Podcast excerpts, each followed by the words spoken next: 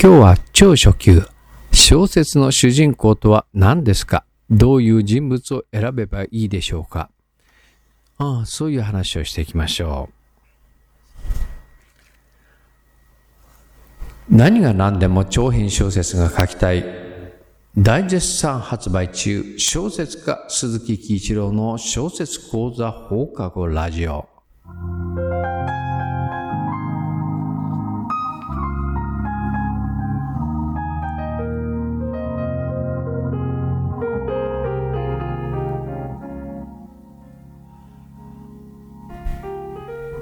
今日は、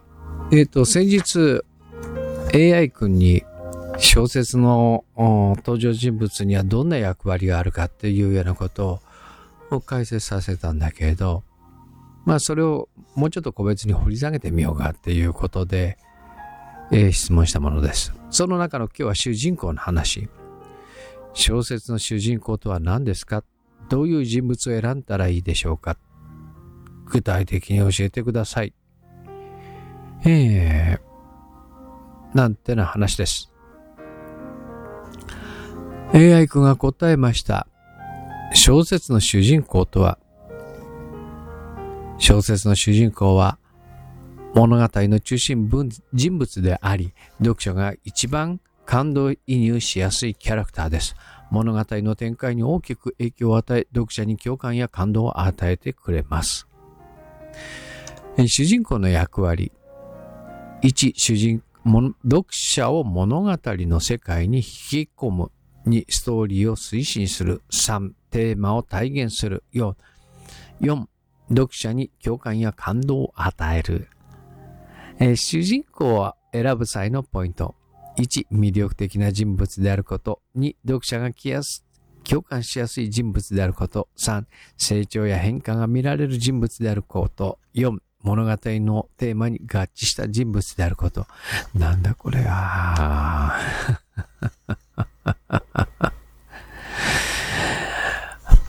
えいえまあいいや、続けていくよ。えっ、ー、と、主人公についての具体的な例を挙げてください。1、典型的なヒーローヒロイン。えー、正義感があり、勇敢で困難に立ち向かう人物。例えば、ドラゴンクエストの主人公や、ジョジョの奇妙な冒険のジョジョ。2、欠点や弱さを持つ人物。えー、完璧ではない人物の方が読者は共感しや共感しやすい場合があります。例、えー、進撃の巨人のエレン・イェーガー、鋼の錬金術師のエドワード・エルリック。小説じゃねえじゃねえかよ。3、普通の人物。特別な能力や才能を持たない等身大の人物。例、コンビニ人間土屋の土屋、カモメ、カモメ食堂のサチ。4、非人間的な存在。動物、ロボット、AI など人間以外の主人公も可能です。例、宝石の国のパパラチア、獣フレンズのサーバル。ムーミン谷のムーミンなんかもそうだよな。次、え複数人の主人公。複数の視点から物語を書くことでより、より深みのある作品になります。例、ゲームオブスローンズ・バビロン。えー、映画ではこれよく使うよね。えっ、ー、と、バディものっていう言い方をするかな。ええー、まあ、ざっとリストアップはしてるけど、うん、魅力的な人物を選びましょう。その魅力的な人物って何って言って、そこでそもそもわかんないからね。えー、魅力的だけど読者が共感しやすい人物って結構、読者が共感しやすい人物って、大抵の読者は別に自分魅力的だとは思ってないので、えー、ここら辺をどうやって持ってくるかっていうのは持っていきようがあるし、えーと、まあ、ねえ、まあ、いやいや、うん、次に、えっ、ー、と、主人公はどんな主人公なのか、典型的なヒーローやヒロインや、欠点や弱さを持つ人物や普通の人物や非人間的な存在やっていう風だと、つまり AI 君のこの回答をまとめると、つまりよくわからないってことだよね。自分で考えろってことよ。一つ言えるのは、えっと、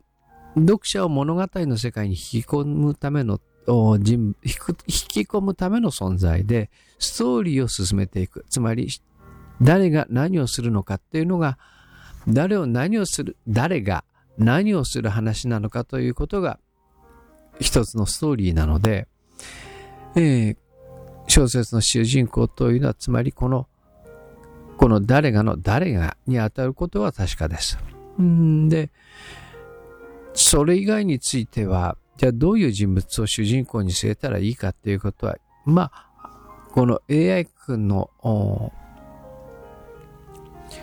説明で言うと、主人公は誰でもいいということではあります。非常に漫然としているのでね、えっ、ー、と、僕の考えで、これは正解ではないんだけれど、で、まあ、新人賞を取る程度の場合だと、まず予選を通るような作品の場合だと、とりあえず、その、こう、ある程度ね、えー、主人公っていうのは、えー、一人にまとめといた方がいいかなってことはあります。で、視点者を置くにしても、主人公と視点者を別にする、例えば宝物ような場合ね。えー、そういう場合にしても視点者は一つに添えておく。で、主人公は一人に据えておいた方がスッキリはします。で、なぜかというと、大抵の場合、主人公を何も書き分けるのってかなり難易度高いので、結局のところ、こう、読んでいても、その主人公を何にも出してると、どれも区別がつかない。実際にその登場人物の履歴書を書かせてみると真っ白っていうことっていうのが普通です。だから何も登場人物が書くを出してる時っていうのは大抵はもう登場人物があについて掘り下げてないので書くことがないから登場人物を増やしたんだっていうことが大体のほとんどの場合です。なので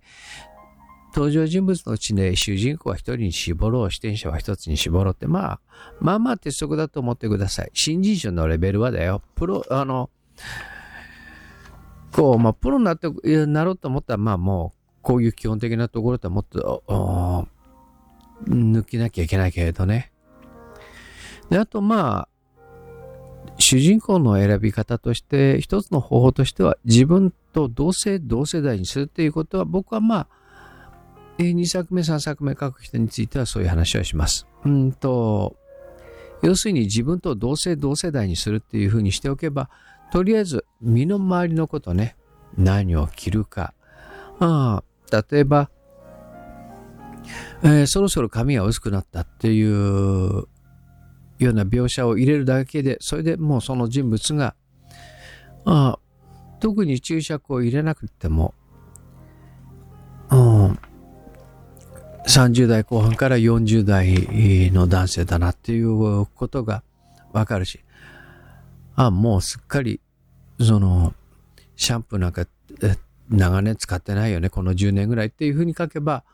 頭が剥げ上がってから、まあ、少なくとも10年ぐらいは霞んでるわけだから、そうすると、まあ、50代、60代ぐらいの男性だな、ということがわかる。で、そういう具合に身の回りのことのディテールの取材を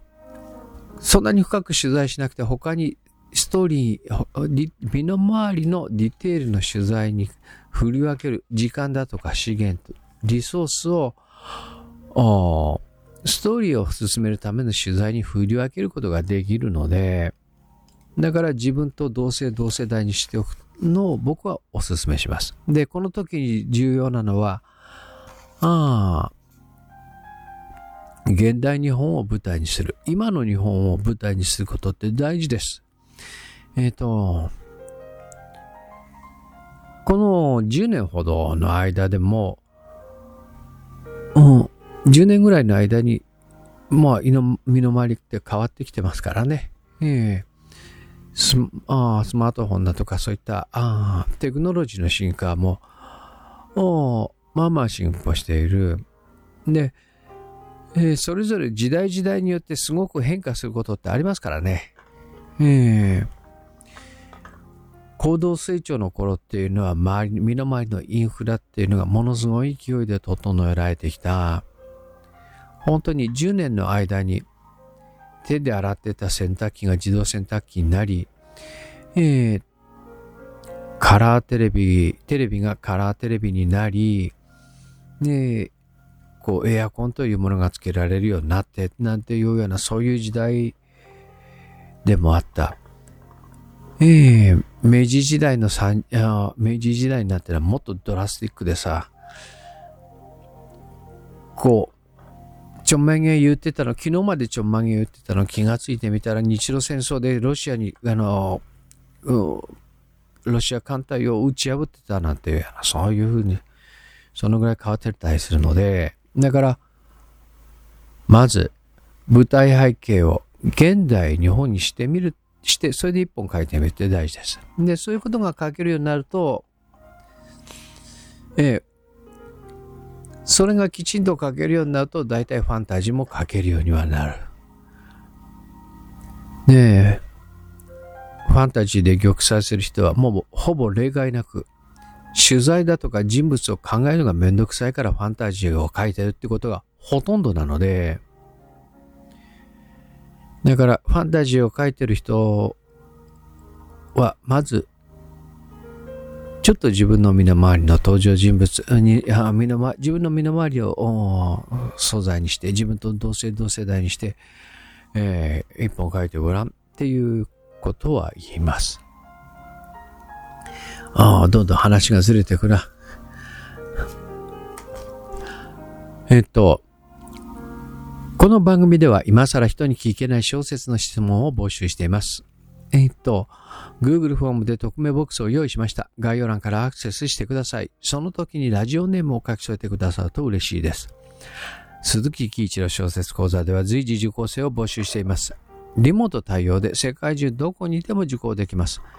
江戸川乱歩賞や横溝摂賞、横領物新人賞など圧倒的プロデビュー実績を誇っています。受講申し込みは概要欄からアクセスしてください。